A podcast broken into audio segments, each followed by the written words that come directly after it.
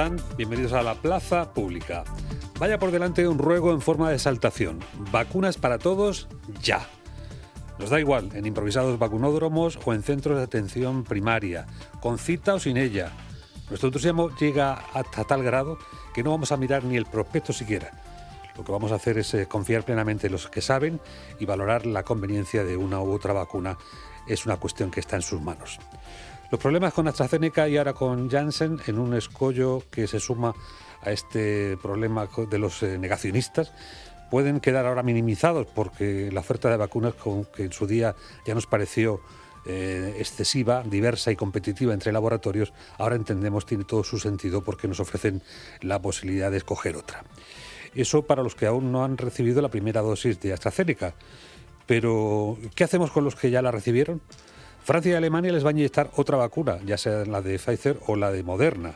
Allí los expertos defienden que combinar dos formulaciones dará mayor elasticidad a las estrategias de vacunación y no esperan mayores contratiempos. Pero los ensayos clínicos están empezando ahora y no habrá resultados hasta el verano. Sin saber qué efectos puede tener, ya sea en eficacia o en seguridad, algunos gobiernos europeos han decidido llevar estos ensayos a la vida real. La decisión de cambiar de vacuna para la segunda dosis no está libre de dudas y así lo expresa la Organización Mundial de Salud, que ha recomendado, en este caso no ha recomendado el paso ante la ausencia de datos sobre sus posibles riesgos y su efectividad contra el coronavirus. Decisión que, por cierto, en el ámbito español está, entre otros, en las manos del murciano Jaime Pérez, el vocal de la Asociación Española de Vacunología en nuestro país, es además el coordinador de la COVID en la región de Murcia. Hoy en el país declara para determinar la intercambiabilidad entre vacunas diferentes, el antígeno debe ser el mismo o muy similar y que la tecnología sea parecida. Con lo primero no hay problema. Todas las vacunas apuntan al mismo objetivo, las espículas de su superficie que el coronavirus usa para engancharse a las células humanas. Lo segundo, en cambio, dice, es más complicado. La vacuna de Oxford usa un vector viral como medio para llegar a la célula. Las de Moderna y Pfizer son de ARN mensajero y las de Novamax es la primera que está basada en proteínas modificadas. Dice, por tanto, no hay datos sobre su intercambiabilidad. Así que con estas, hoy nos presentamos en Nueva Condomina, con el ánimo absolutamente renovado y que sea lo que Dios quiera. Venga, pues eh, como dice Adolfo, vacunas para todo el mundo y queremos, eh, bueno, pues profundizar en alguna de las cuestiones, sobre todo, bueno, pues eh, con lo de AstraZeneca, los trombos, la seguridad, esos efectos secundarios. Vamos a hablar con el doctor murciano, Jesús Alcaraz, él es hematólogo, ha sido premiado y está reconocido en sus investigaciones y en su trabajo a nivel internacional y esta mañana nos atiende en directo en los micrófonos de Onda Regional. Doctor, muy buenos días. Hola, muy buenos días. Bueno, como hematólogo y, con toda la situación de las vacunas y, lo que puede venir después, eh, ¿qué es lo que más le están consultando a usted en los últimos días y las últimas semanas? Pues mira, es la pregunta, digamos, clave a lo largo de, estos días.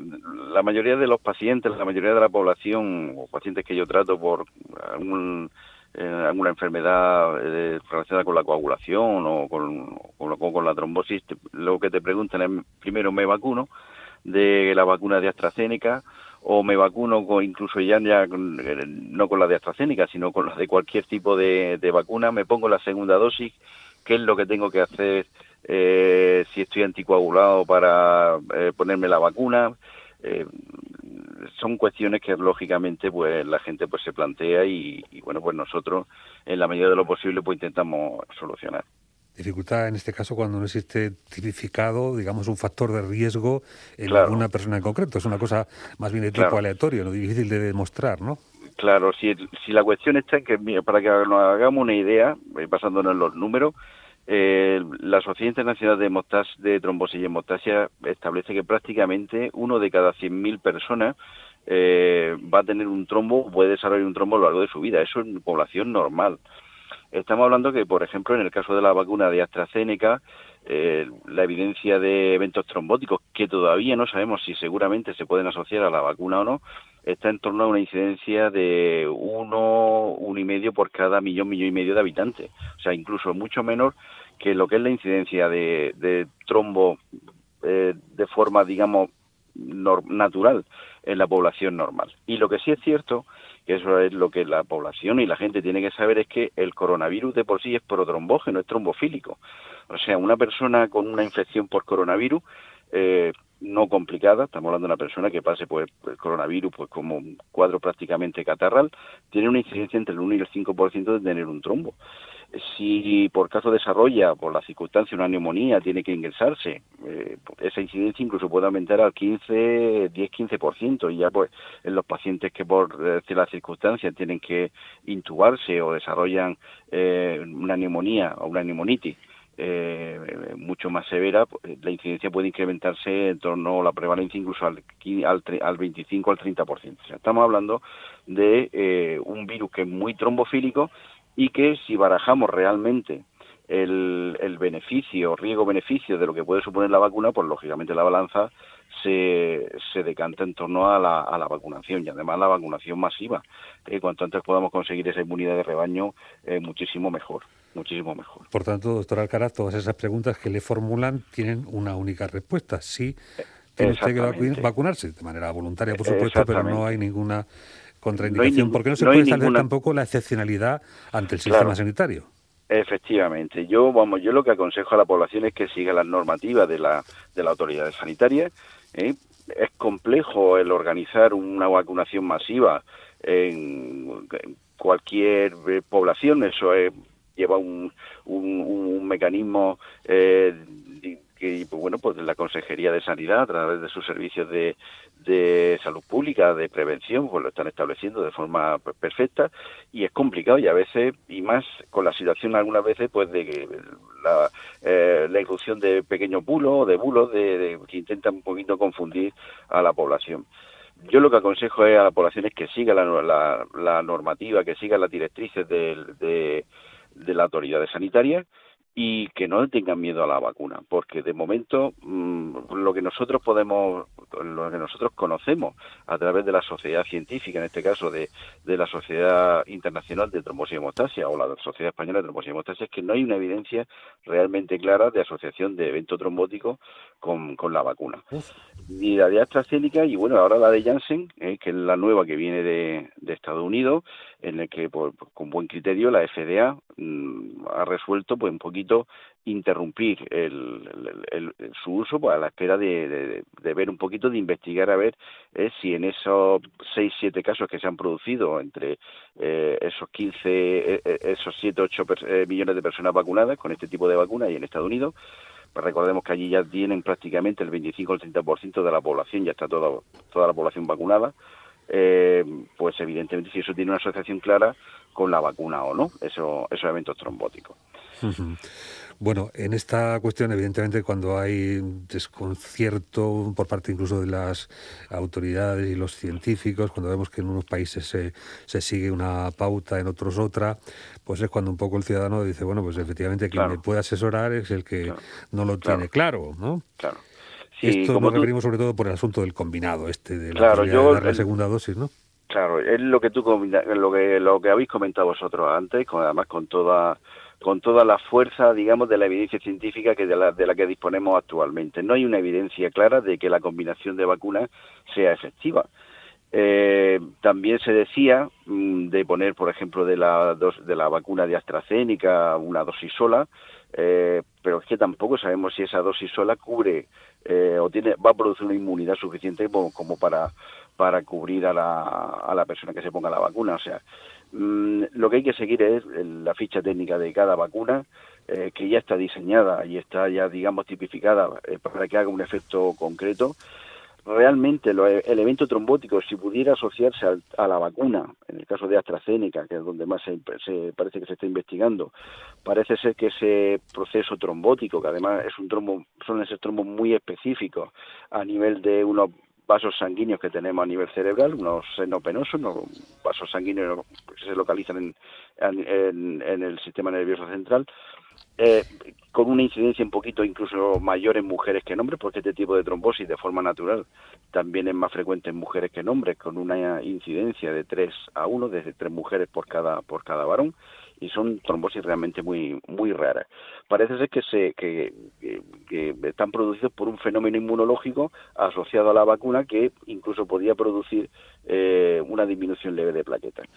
Yo lo que le aconsejaría a la población es que mira todas las vacunas igual que eh, cualquier tipo de medicamento tiene efectos secundarios, eso todos lo sabemos. Lo único que tenemos que hacer es pues, vigilar un poquito el, posible fenómeno o evento secundario que pudiera producirse una vez administrada la vacuna. Por ejemplo, el, este tipo de trombosis que más se asocia a la, vacuna, que en este caso, por ejemplo, la de AstraZeneca, que más hemos comentado, suele debutar con un dolor de cabeza, un dolor de cabeza además prolongado, que no cede con analgesia convencional y que se prolonga durante varios días, 6, 7, 8, 9, 10 días. Y además se suele acompañar de otro tipo de alteraciones, alteraciones en la visión, otro tipo de alteración de focalidad neurológica como es pérdida de sensibilidad, por ejemplo, en la zona de la cara, etcétera. Entonces, en esa situación en la que el paciente pudiera notarse o pudiera aparecer este tipo de sintomatología, pues simplemente pues ponerse en contacto con su eh, centro de atención primaria o el servicio de urgencia, pues para poder dirimir las pruebas complementarias eh, oportunas y poder detectar cualquier tipo de complicación a tiempo. Pero vamos, que... Mm, Usted, doctor eh, Alcaraz, recomienda seguir poniendo la AstraZeneca para aquellas personas que le falta la segunda dosis y tienen la duda. Incluso para la primera. exactamente, yo lo recomiendo, yo lo recomiendo. Lo que sí recomiendo también es pues las medidas básicas que se dicen o que, o que nosotros eh, establecemos a cualquier tipo de persona, al, que son medidas, digamos, podríamos decir, eh, entre comillas, de higiene, para eh, evitar en la, en la mayor posibilidad la presencia de trombos, que es hidratación, o sea, beber mucho líquido, que el cuerpo, que el organismo va, va bastante volumen de líquido, y ejercicio. Y luego, pues sí, eh, lo que sí se, se recomienda es que pues, el efecto este de la cefalea que pudiera aparecer asociado, ya no solo a la de AstraZeneca, sino a otro tipo de vacunas, pues, pues la toma de cualquier tipo de, de de analgésico, paracetamol, eh, pues durante los dos, tres días, de, eh, digamos, posteriores a la administración de la vacuna, pues podía paliar esta sintomatología. Pero, por ejemplo, si ese dolor de cabeza perdura más de 6, 7, 8 días, con la aparición de otro tipo de sintomatología, pues es momento de eh, consultar a su médico, su médico de familia, pues para eh, poder detectar cualquier complicación a tiempo que pudiera aparecer. Eh, pero yo lo que recomiendo es que la gente se vacune. Fantástico, siempre claro el doctor Alcaraz. ¿Por qué usted hizo la mili? no, yo ah. fui, creo, creo, creo que fui de los primeros que me pude librar de la no, Se lo digo porque entonces en la mili sí vacunaban a, mogollón, ¿eh? masivamente, que es lo sin que preguntar, van a hacer Sin preguntar, ¿eh? si quiere usted. Ponía la fila india y ahí uno por un lado, otro por otro, ¿eh? y te llevaba dos dosis a cada Cierto, cierto, cierto. E, eso es verdad, eso es ¿Eh? cierto. Esto es lo que vamos a ver ahora que se va a hacer con un poquito más de categoría, ¿verdad? Exactamente. en la condomina, en la nueva condomina. Pues sí, nos vamos a ir enseguida en una unidad móvil. Vamos a despedir al doctor Jesús Alcaraz, hematólogo, como decimos, médico murciano, un orgullo para la región de Murcia, premiado, reconocido a nivel eh, internacional por sus investigaciones y de los principales en, su campo. Doctor Alcaraz, muchísimas gracias. Un abrazo a vosotros, pero vamos, que yo soy uno, más de, la cadena. Bueno. gracias, doctor. Un saludo cordial. Un abrazo. Hasta luego.